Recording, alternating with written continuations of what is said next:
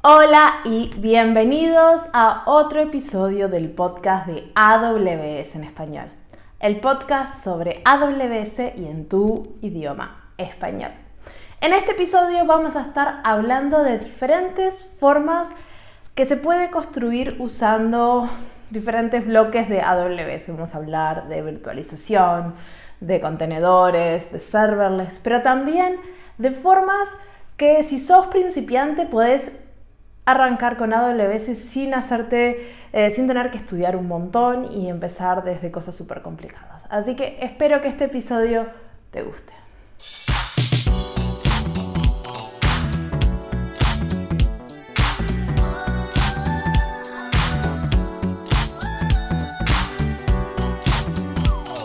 Hola, mi nombre es Marcia Villalba y soy Developer Advocate para AWS.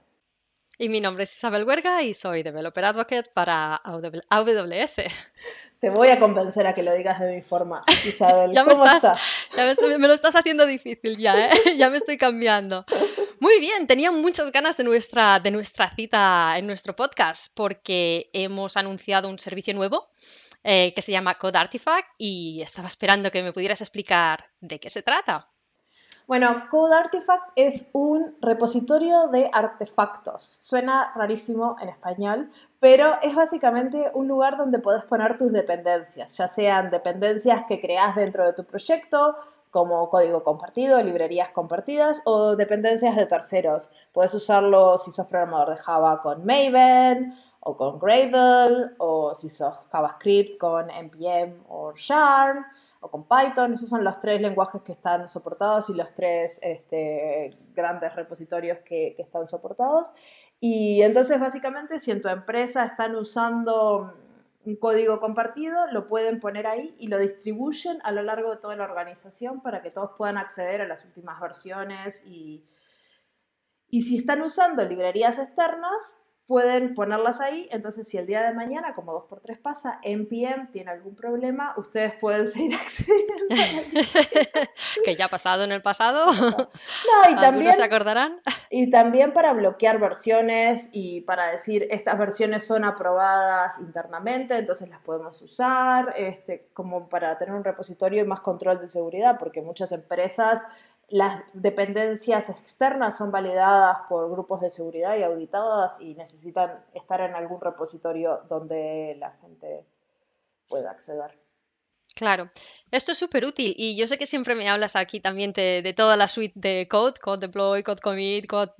Esto me imagino que va integrado, ¿no? O sea, esto trabaja, eh, es, otro componente de, esta serie de servicios, ¿no? Exacto. Vos aquí pones tus dependencias y después pones tu código, por ejemplo, en code commit. Entonces puede sonar como repositorio, code commit, code artifact. ¿Dónde lo pongo? Espera, ¿son dos repositorios o...? Son repositorios, pero son para cosas distintas. Acá pones tus artefactos que son paquetes de código ya listo para descargar como dependencias o para usar. Y en el otro pones el código que se está, está vivo, que está siendo trabajado por el equipo o que va a ser desplegado. Y luego esto, esto se integra en nuestra este, pipeline de despliegue de código, por ejemplo, usando Code Pipeline o Code Build para crear este, el código que va a ser desplegado a producción, agarrando las dependencias de, Code Artifact, el código de Code Commit o del GitHub o donde quieran, haciendo el paquete y y ya a la pipeline hacer todos los tests, porque obviamente en operaciones tenemos que asegurarnos que hacemos todos los tests, unit test, integración, etcétera, etcétera, quality, etcétera. Pero es un eh, tema súper interesante el despliegue de aplicaciones y si a alguien le interesa que hablemos de, toda la suite de code, déjanos en los comentarios que, es algo que me encanta hablar de eso. que, darán una alegría a Marcia. Muy bien. Pues, ¿cuál es, el, ¿cuál es el tema de hoy? Bueno, hoy vamos a hablar de algo que a mí me encanta, que es cómo crear aplicaciones usando AWS. Hay tantas formas como clientes de hacer aplicaciones. Nosotros vamos a dar como unos ejemplos, primero para principiantes, para gente que no está acostumbrada a trabajar con una nube como AWS y luego nos vamos a ir moviendo por diferentes caminos, vamos a hablar de la virtualización, de los contenedores y al final de serverless. Así que ese es el tema de hoy. Espero que aprendan algo nuevo y está muy divertido. Muy bien, genial. Pues yo creo que igual lo mejor es empezar con cuál es la forma más fácil de, empezar, ¿no? ¿Qué servicios podemos utilizar para, empezar a construir lo antes posible? Exacto, para la forma más sencilla este, para arrancar, yo diría que es Lightsail, uh, Amazon Lightsail. ¿Lo conoces? Sí, lo conozco, pero, pero no como desarrolladora, como sabes. Yo, bueno, yo personalmente nunca lo usé para, desplegar aplicaciones porque es algo extremadamente sencillo. Y, yo esto es algo que hacía cuando recién empecé a crear páginas web. Este, iba a mis servidores de web, que, mm. compraba un hosting y, un dominio, la típica, y que te daban una pequeña máquina donde vos ahí podías poner tu WordPress, podías poner tus bases de datos MySQL, podías tener, bueno, eso es Lightsail. Es la forma más fácil de entrar en AWS. Si tenés un blog de WordPress, lo pones en Lightsail con dos clics, este, te instala WordPress, te instala la base de datos MySQL, te instala PHP, como lo haría cualquier servicio de hosting de aplicaciones que conocemos por ahí. O sea, ¿qué es lo que le tenemos que decir al servicio? ¿Qué tipo de aplicación? El, em, servicio básicamente es una, una, visión muy, muy simplificada. Vos elegís primero en qué parte del mundo querés poner esta, esta aplicación, porque AWS es, es, regional, como ya hablamos en el primer episodio. Entonces vos tenés que decirle en qué región. Y luego este, Lightsail te va a preguntar qué componentes querés, eh, ya sea un Linux vacío o una máquina Windows vacía, o si lo querés con, un, con algo preinstalado, como WordPress, y ya cuando instalas WordPress te viene con un montón de cosas. Y ya te lo pone. Y después hay un montón de sistemas así, tipo webs muy sencillos de e-commerce o cosas por el estilo que son open source, que están ahí listos para que vos los puedas instalar con un par de clics y ya lo configurás y lo usás. Y, esto se integra, una de las cosas que está buena es que se integra con todos los servicios de AWS. Entonces, el día de mañana vos tenés que agregar una base de datos más potente, podés agregar una base de datos de RDS. Necesitas un, load balancer, un manejador de carga, lo podés integrar. Podés comprar los dominios con AWS. Entonces, puedes ir empezando a usar los servicios de AWS. Y también, si lo necesitas migrar, está dentro de una instancia ya de AWS que es muy fácil de migrar. Que yo creo que esto es lo importante, ¿no? Que te ayude, que te ayude a construir de forma rápida, pero que te permita seguir teniendo el control de, los recursos que, aprovisiona por ti. Y como hablamos la otra vez de la capa gratis, eh, cuando arrancas con Lightsail tenés como 750 horas por mes de, de cómputo gratis. Que son, sí, sí. Que creo que es más de la cantidad de horas que tiene un mes.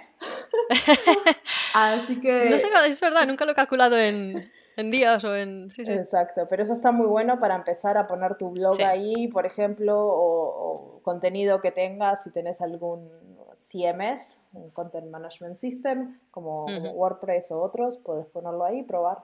Y es la forma más fácil, después de seguir los pasos que hablamos de cómo crear una cuenta AWS en el, en el podcast anterior. Exacto si ya si estáis impaciente y quieres empezar cuanto antes posible, sin tener que aquí estudiar EC2 y estudiar eh, cómo son las networks, las redes, con VPC, etcétera, nada, sin preocupaciones, Lightsail eh, es una de esas opciones que te permiten no tener que estar estudiando servicios y empezar a construir. Y empezar a construir súper fácil y la interfaz es muy, muy amigable.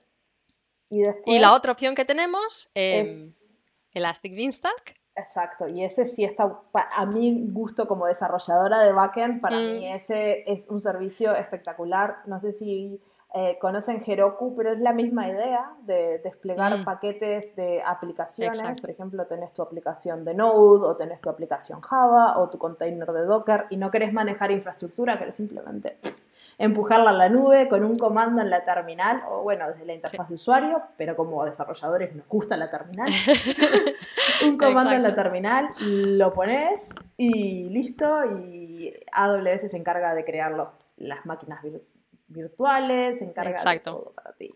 de crear la red Sí, que a, mí también Elastic Beanstalk me gusta muchísimo porque te permite seguir, por ejemplo, si te permite hacerlo rápido y fácil, pero si quieres hacer eh, conectarte con SSH a uno de los servidores, ah, lo puedes seguir haciendo. Todavía, o sea, te, permite también tener ese, esa capacidad de configurarlo al detalle y te permite tener absolutamente todo control. Puedes utilizar autoscaling y dejar que Elastic Beanstalk haga todo por ti, o puedes ir y hacerlo tú y, configurarlo de la manera que, que se ajuste mejor a tus necesidades. Con lo cual, a mí me encanta por eso, porque es otro de esos servicios que te permite empezar súper rápido. en plan, no tengo ganas de estudiar, quiero empezar a construir lo antes posible.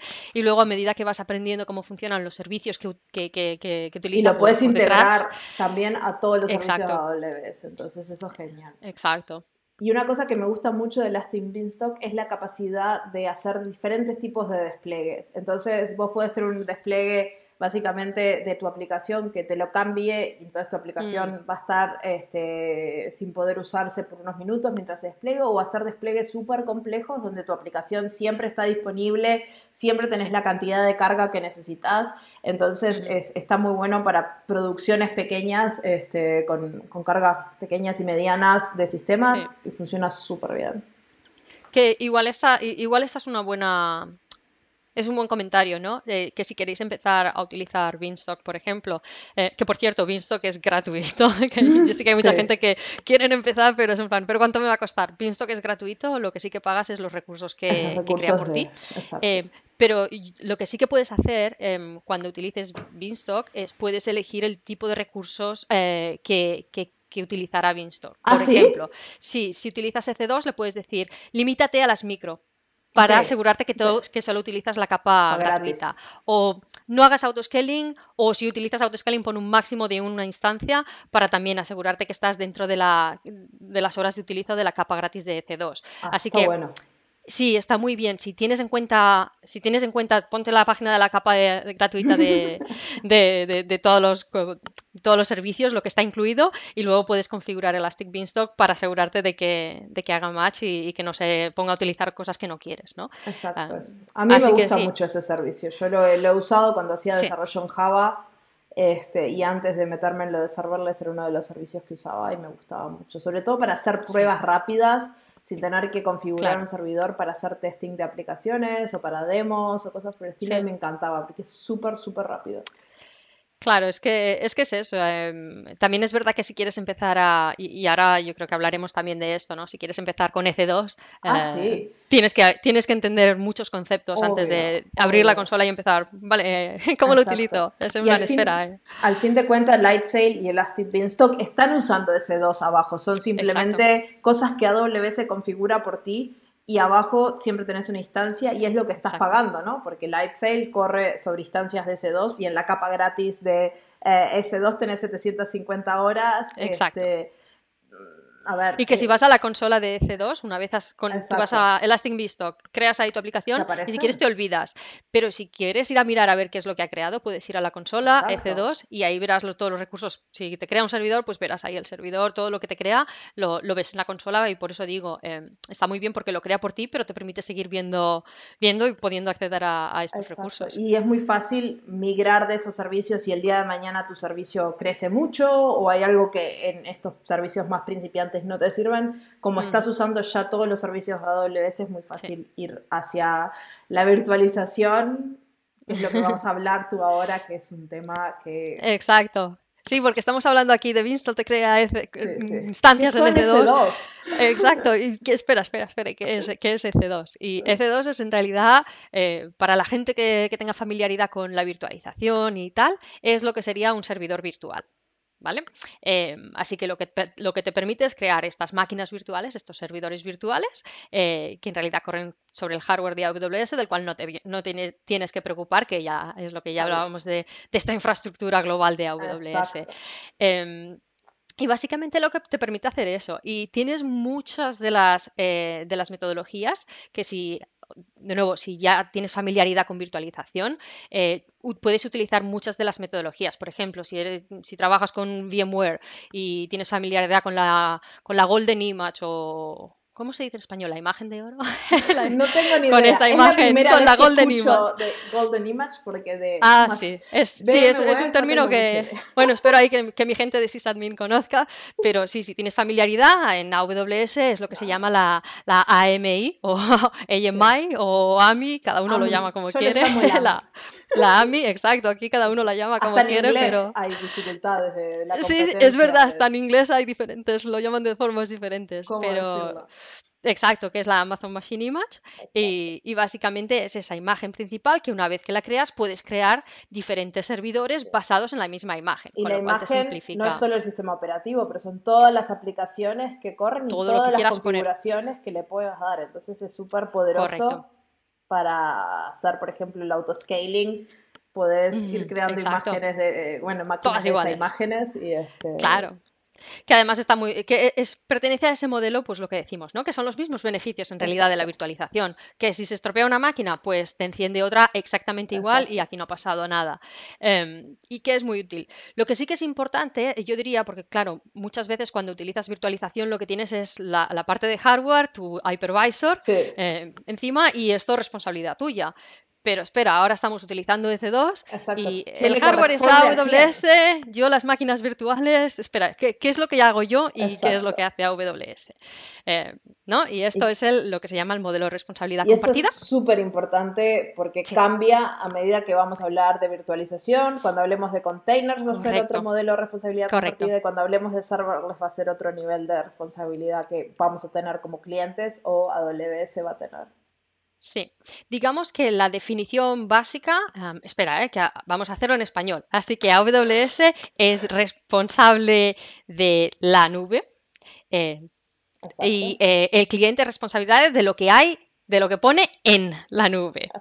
Em, así que para EC2, por ejemplo, lo que sería es AWS es responsable de toda la parte de infraestructura física, toda la parte de seguridad de esa capa física que incluye eh, la capa física, pero también el sistema operativo, el hypervisor y todo lo que es eh, la plataforma, eh, a partir de la cual vas a crear tus servidores virtuales que ya son responsabilidad tuya. tuya.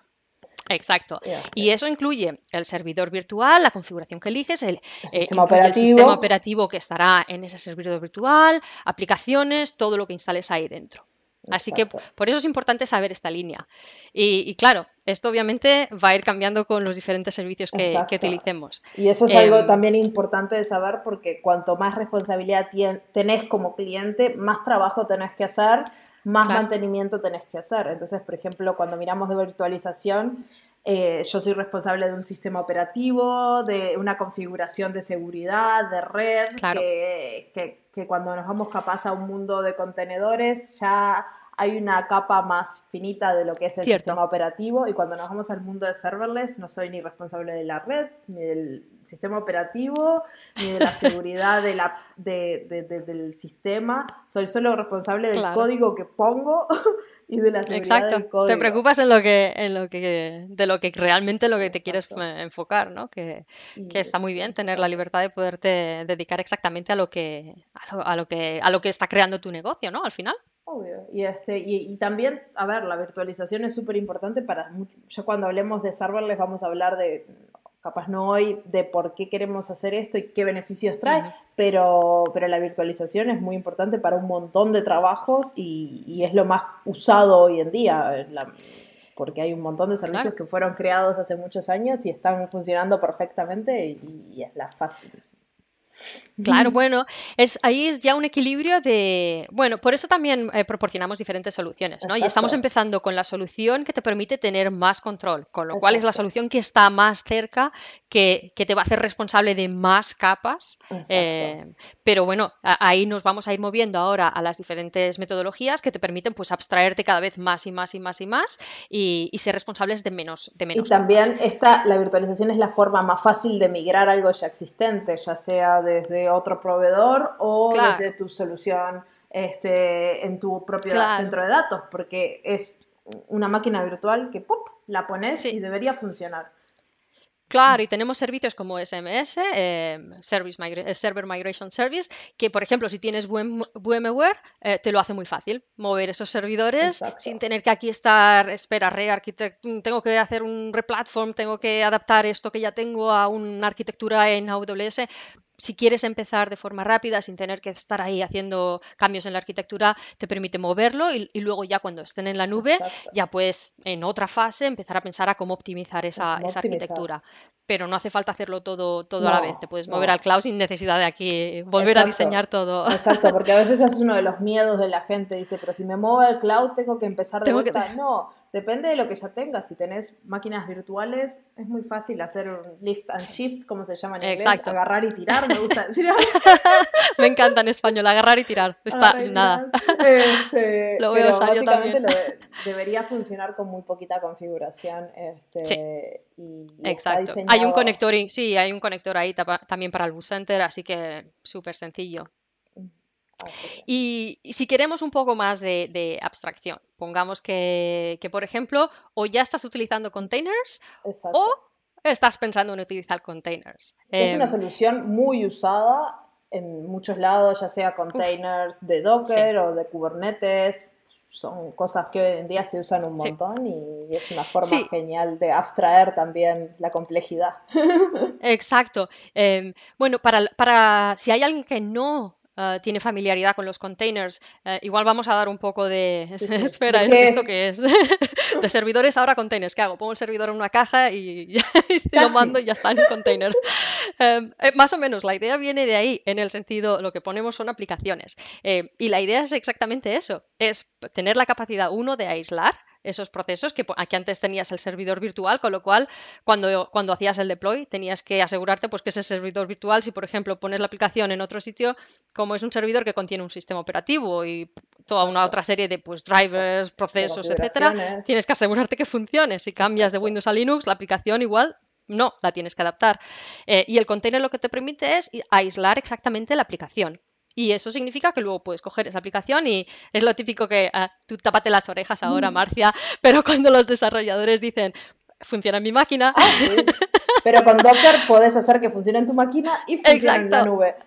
Exacto, esto se inventó para que pudieran decir, funciona mi máquina, vale, pues vamos a, vamos a hacer deploy de tu máquina, de lo que tienes en tu máquina. En una máquina virtual, en general, este, vos compartís el sistema operativo, claro todo. Drivers, procesos, todo. En un contenedor vos tenés como una capa muy finita que se conecta al sistema operativo, entonces no tenés que preocuparte por, por esa capa de complejidad, pero... Exacto. Por lo que tengo entendido, a veces es mejor mantenerse dentro de Linux que andar saltando por ahí con los contenedores. Bueno, pero bueno. Sí y no, depende de tu aplicación, depende muchísimo. Aquí vamos a entrar en la guerra. ¿Es el sistema operativo? No, es la aplicación.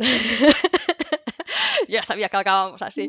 No, pero e, eso es verdad. Em, pero yo digamos que la, que la, ventaja es esta. Y si no, si has escuchado todo esto, pues eh, lo que tú comentabas, ¿no? Docker y Kubernetes y tal. Eh, los containers originalmente, bueno, hay diferentes frameworks. Docker es el más popular, y, es el de hecho, y es el de hecho el que soportamos también, eh, por ejemplo, ECS, el servicio en AWS para containers soporta Docker, está basado en Docker. Y y esto es lo que te permite coger una aplicación y convertirla en un container.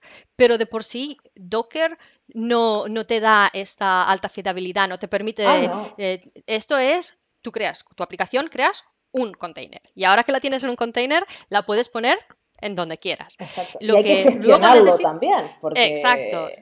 Lo que necesitas luego es el componente de orquestación, que es el que te va a permitir, vale, ahora tengo este container, y lo voy a poner en todas estas máquinas. Y cuando se cae una máquina lo voy a, encender otra máquina y voy a poner el container ahí. Y voy a poner más de un container para maximizar el utilizo de las máquinas, que esta es otra de las ventajas de tener containers.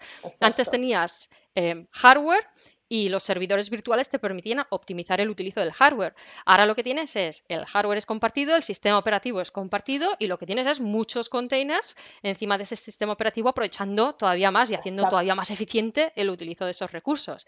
Eh, y esta capa de orquestación, eh, como, como Marcia ya decía, tienes estas, estas diferentes. Docker Swarm sería la de Docker, Kubernetes, por ejemplo, es... Eh, es otro, otro, otro componente Sí, de orquestación que que te permite trabajar, que EKS Kubernetes puede trabajar.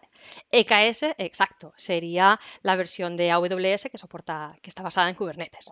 Y de esa Así forma que- no hay que preocuparse de cómo escalan y cómo No. se manejan. Pero mi pregunta Exacto. es, ¿y Fargate? ¿Qué es eso? Claro, hablamos de, ahora tenemos este componente de orquestación, pero todavía tienes que ser tú el que crea estos tasks, el que crea los servicios, que Mm. diga, vale, todas, ahora tengo que coger este, este container y lo pongo en estas instancias, ¿no? Y que son instancias EC2, porque Sí, lo que decíamos, final los containers necesitan, exacto, necesitan estar en servidores. Em, así que en realidad estás haciendo todavía, tienes esa responsabilidad de, la ges- de gestionar ese, ese sistema de orquestación y tienes que hacer tú todavía la gestión de estos containers, dónde van, en la capa de estos servidores virtuales donde los in- containers van a ser instalados.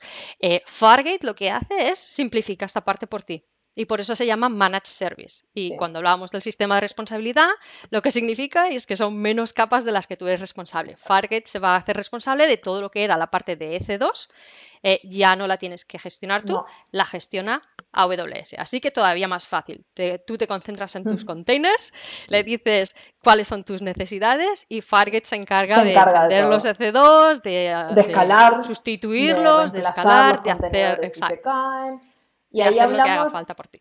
yo creo que esto es súper importante hablar de lo que son servicios gestionados versus los servicios no gestionados, porque esto es algo Cierto. que en AWS se habla un montón de los managed services, services y los no managed services, o no, mana- Sí. no managed no decimos, pero los managed Gestionados, services no decimos. gestionados. Este, pero es importante saber la diferencia, porque generalmente los servicios gestionados por AWS son servicios que yo les llamo serverless.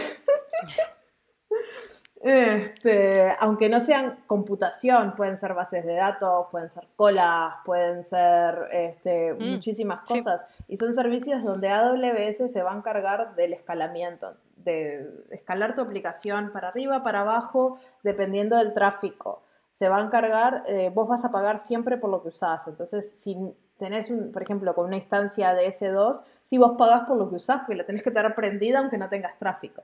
Pero en un componente serverless vos vas a aprender y a pagar esos componentes en base al tráfico.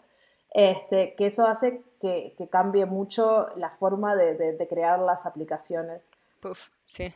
Este, generalmente todos los servicios gestionados vienen con alta disponibilidad desde el core. ¿Y eso qué significa? Bueno, como hablamos antes, el primer episodio de, de lo que son las zonas de disponibilidad. Bueno, cuando vos empezás a trabajar con virtualización, vas a tener que decir en qué zona de disponibilidad vas a querer lanzar estas máquinas virtuales. Y vos tenés que hacer todo el pensamiento de mantener la redundancia en las zonas de disponibilidad por las dudas, que algo pase.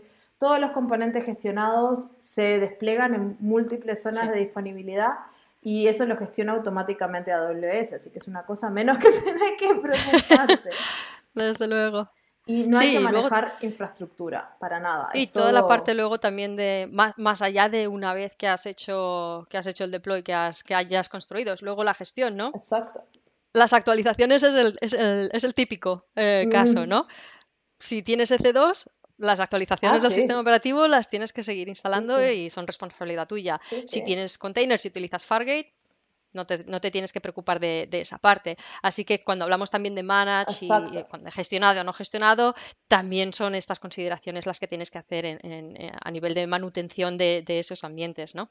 Claro, y no solo para el, el punto de vista de, por ejemplo, si usa, si nos movemos al tema de serverless, el, el- el servicio de cómputo serverless se llama AWS Lambda.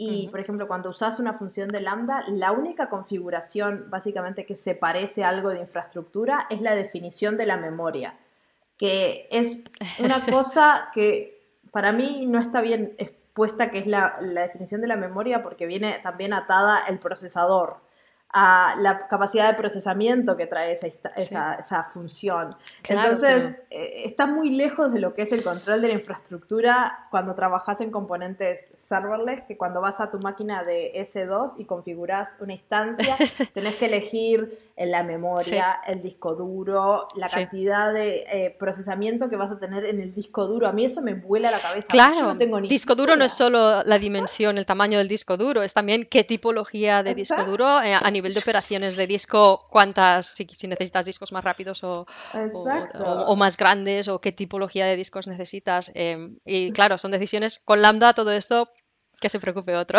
Y, con containers tampoco. Exacto. no tienes que, definir esas cosas. Y, para mí esas cosas son las que me confunden a veces cuando estoy haciendo S2 y, tengo que empezar a pensar, mi aplicación va a tener muchos este, inputs, outputs, va a, hacer así, o sea, como que hay demasiadas Escrituras, lecturas. Y, la otra cosa que, que, haces cuando trabajas con, con, con virtualización y también con containers es la definición de la red. AWS, es algo que no mencionamos y yo creo que tenemos que mencionar ahora, que es estas redes virtuales, las VPCs, que te dejo que las expliques. Ah, sí, las VPCs, para la gente de redes, las VPCs es como, es como una red lógica. así que te permite tener una red lógica que puedes tener en realidad más, más de una subnet, eh, más de una subred eh, a nivel de definición de, de IP. Em, pero lo que pasa es que esta VPC como hemos dicho, que puedes tener más de una availability zone, más de una zona de disponibilidad. Eh, por, pon que, por ejemplo, estemos utilizando Irlanda, ¿no? Que tiene tres.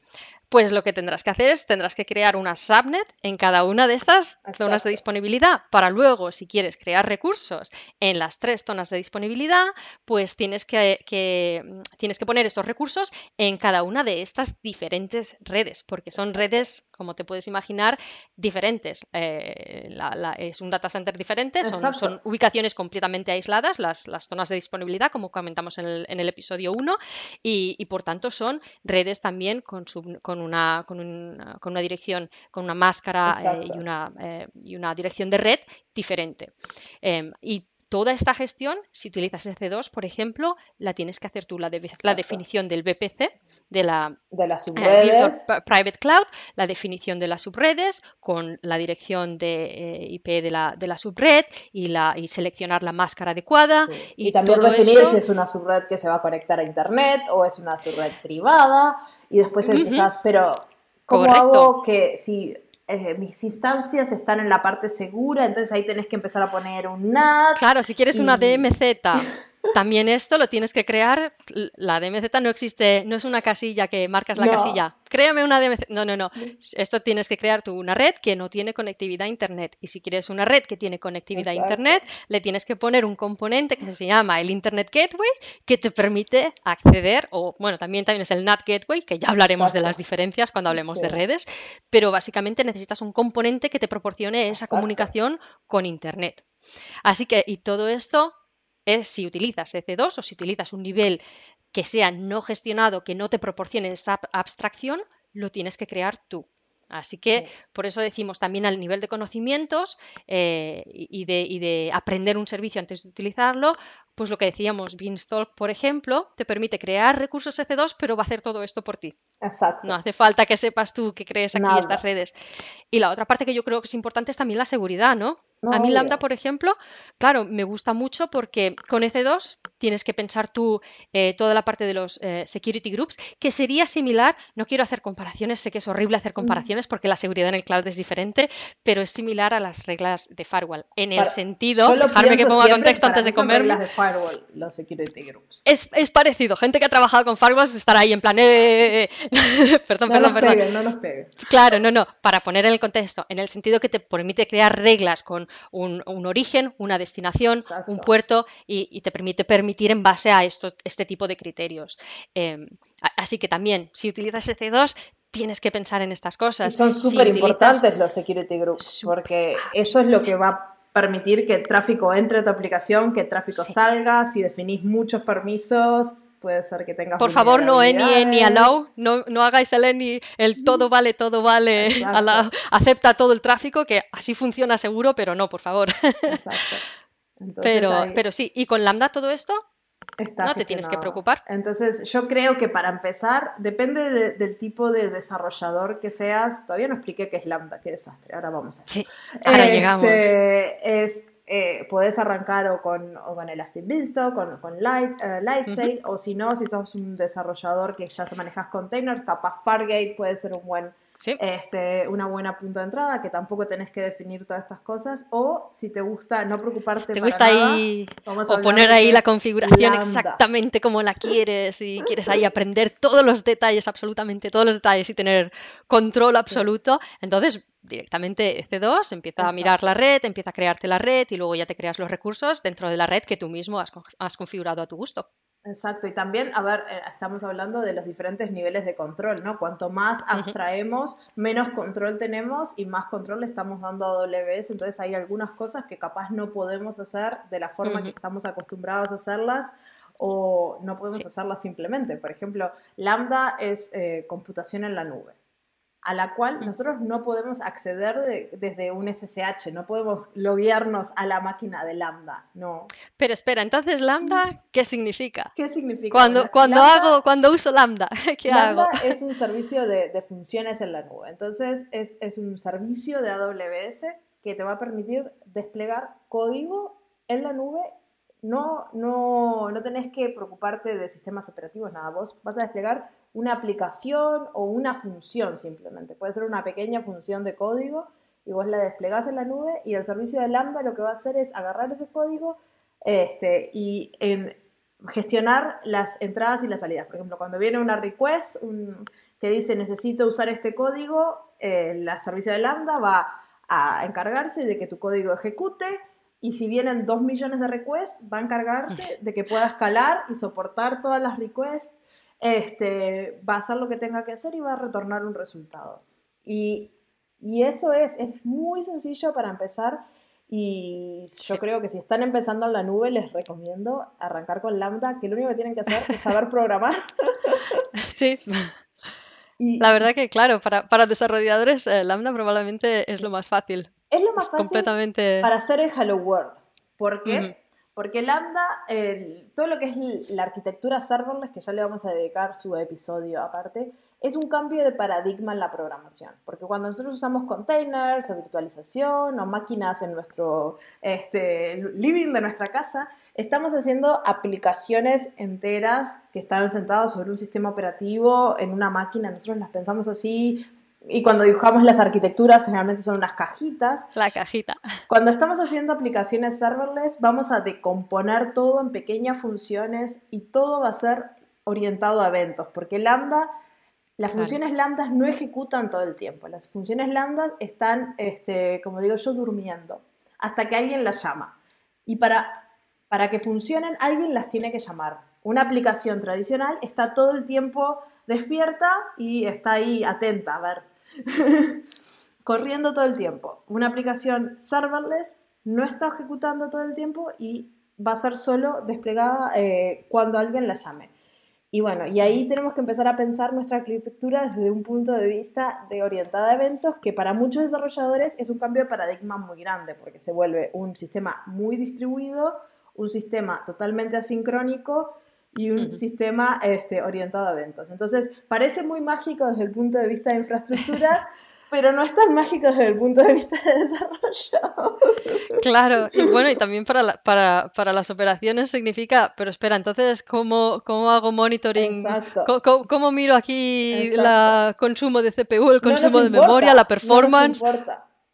Claro, no hay. Esto no, ya no hay. Los servidores no están, pero los gestiona AWS. Pero claro como yo dije, hay un solo parámetro que está como relacionado con la infraestructura, que es la memoria. Eh, se le llama memoria en la consola AWS, pero en verdad es la memoria y el CPU. ¿Por qué? No, no, es la, pero no es la RAM del servidor, digamos. No, bueno, no sé qué pasa. Bueno, nadie sabe. Este, pero básicamente cuando vos incrementas este valor, se te va a dar más memoria y también se te va a dar máquinas más poderosas. ¿Por qué? ¿Cómo funciona esto? Cuando vos desplegás una función de lambda, lo que está pasando es que se está creando un contenedor. La, lambda está, porque al final siempre hay servidores, ¿no? Está desplegando tu función en un contenedor muy pequeñito que está ejecutando arriba de una máquina virtual. Al final todo es una máquina virtual. Y este, entonces, cuando vos das más memoria, le estás diciendo al servicio de Lambda que querés una máquina más potente. Entonces te va a dar una máquina con más procesador. Entonces es una cosa muy común hacer una optimización de tus funciones lambda haciendo, por ejemplo, un benchmark, este, y si le doy 128 megas o le doy 3 gigas, cuál es el punto óptimo entre precio y tiempo que demora. Este, y, eso es como lo más cercano a la infraestructura que vas a estar. claro, pero eh, es, en relación a lo que utiliza tu función en específica. Exacto, y hay funciones, por ejemplo, que, que, depende del tipo de función. Hay funciones que, bueno, en Lambda te van a, vas a pagar cada 100 milisegundos. Entonces, si tu aplicación demora 2 milisegundos, vos vas a pagar los 100 milisegundos enteros. Pero si tu aplicación demora 102 milisegundos, vos vas a pagar 200 milisegundos. Entonces, ahí viene la optimización de memoria. Entonces, el, el, precio de Lambda no solo depende de cuánto demora tu función, sino también depende de cuánta memoria le das a tu función. Entonces, si vos le das 3 gigas, vas a pagar más. Pero si tu función pasa de 102 milisegundos o sea, factura 200 milisegundos, a facturar 100, capaz ahorras por darle más memoria. Entonces, hay una herramienta... Tienes que ir jugando. Sí.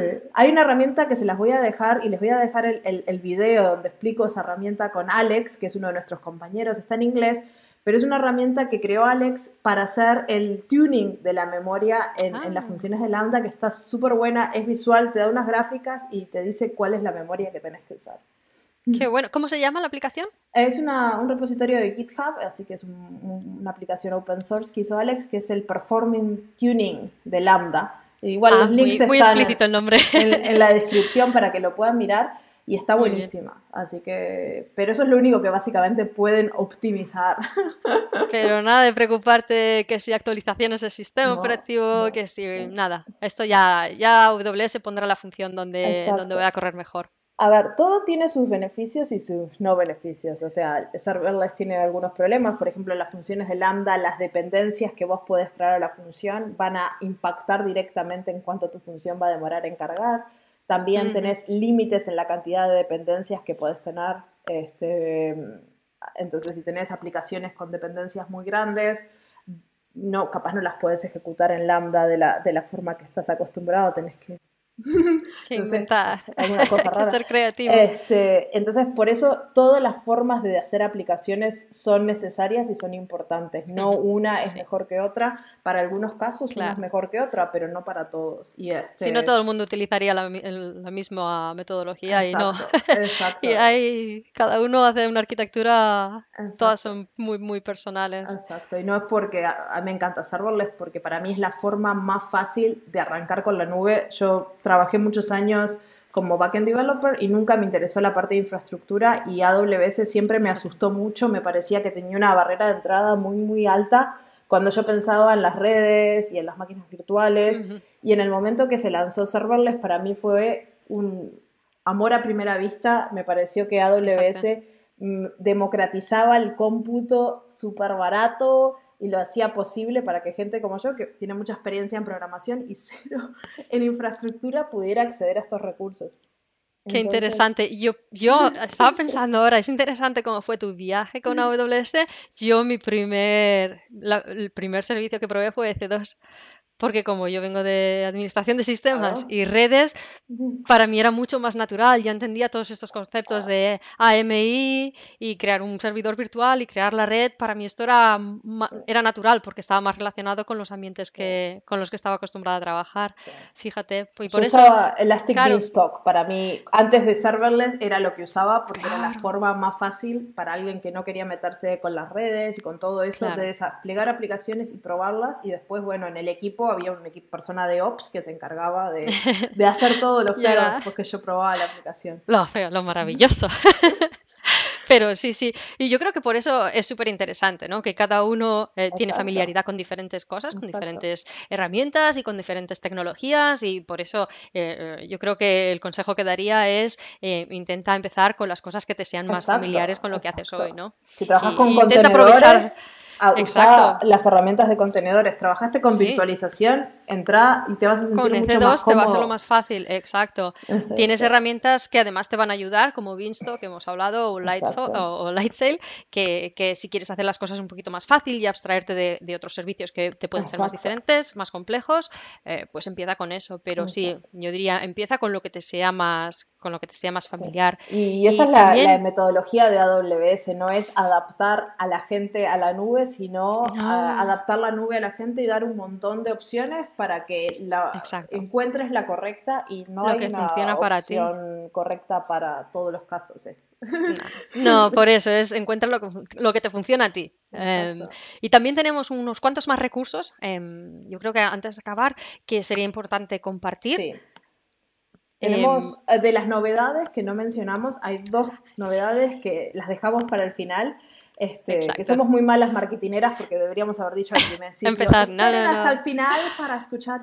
No, pero hay, hay dos cursos que fueron actualizados y un curso que es totalmente nuevo para hacer aplicaciones serverless y otro para hacer aplicaciones con containers. Son dos cursos de AWS que están disponibles, los links están en la descripción del episodio este, en las cuales pueden ir a hacer laboratorios, a seguir este, toda la aplicación paso a paso.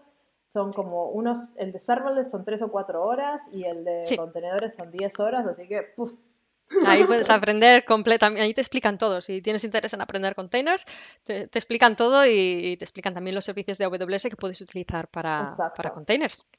Y luego tenemos también, eh, para poner las cosas fáciles, también tenemos los, eh, lo que llamamos los solution templates, eh, que prácticamente son guías con soluciones que ya ha construido nuestro equipo, eh, que te, son soluciones prácticamente son soluciones de referencia. Eh, están basadas en best practices y en recomendaciones. Por, aquello, si no quieres empezar sin saber, bueno, vale, creo un VPC, pero y necesito redes privadas y redes públicas, pues estas soluciones ya crean la, eh, todos estos ambientes siguiendo las recomendaciones y lo crean por ti. Utilizan normalmente templates de CloudFormation, que básicamente pensando, ¿por qué no ah. mencionamos la infraestructura como código? Que yo creo que este es el momento ideal. Este, sí, exacto.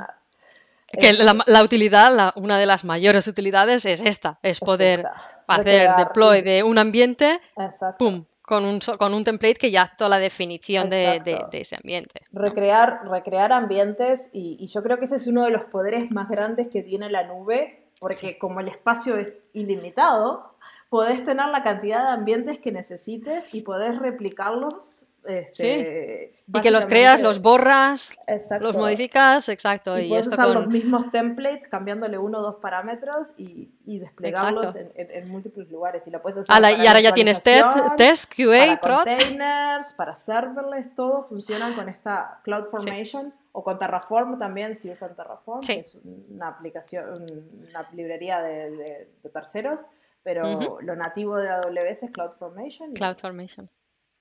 Exacto. Y sí, y estos son, utilizan estas soluciones, que pondremos también el link, utilizan templates de CloudFormation, donde ya está toda la descripción, la lanzas y ya crea en vuestra cuenta, exacto, es un botón, son dos clics, y, ya crea ese ambiente que está descrito en la solución, ya lo crea, lo crea en vuestra cuenta AWS. Y, la última, que son las guías y los white papers, que también súper útil. Eh, de nuevo, incluye, incluye también diagramas de, referencia eh, con diferentes arquitecturas, pero también tenemos white papers de muchos tipos, incluidos el de Well Architected Framework. Que, well Architected Framework es súper importante y aparte tiene diferentes vistas para diferentes tipos de aplicaciones. Por ejemplo, el de serverless trae un mm. montón de buenas prácticas de cómo hacer aplicaciones serverless y todos los otros traen lo mismo. Es, es, una lectura un poco difícil porque si nunca creaste una aplicación puede sonarte a chino, pero si vos tenés tu aplicación funcionando y empezás a leerlo, es como, yo no hice esto. Hmm, yo no hice esto. Es una herramienta muy importante para arquitectos de software. Sí, es súper útil para validar esas, que, que cualquier cosa que estés diseñando, construyendo, estás, has pensado en todo, ¿no? Como dice Marcia, que, uy, espera, em, que igual esto tengo que verificarlo. Y tiene, está basada en diferentes ámbitos, tiene el de serverless, pero también tienes optimización de costes, seguridad, eh, performance, etcétera. así que puedes, puedes dedicarte a leer uno de estos pilares o puedes, si tienes tiempo y quieres aquello, lectura para el verano, pues ala, todo, toda la guía de Muy light. Exacto. Y si piensan certificarse con AWS, que eso es algo que, yo creo que podríamos tratar en otro episodio sobre las certificaciones, que es algo que al menos me preguntan un montón. las guías y los white papers es como la base de un montón de las certificaciones. Este, de ahí salen un montón de las preguntas y, y lo que va a pasar en las certificaciones puedes aprenderlo desde esos documentos. Entonces son documentos gratis que los puedes descargar de la página WS y son súper importantes. Sí, súper útiles. Muy bien, pues yo creo que con esto hemos cubierto hoy un poco todos los tipos de... El episodio siguiente ya, cuando dijiste la guía de optimización de costes.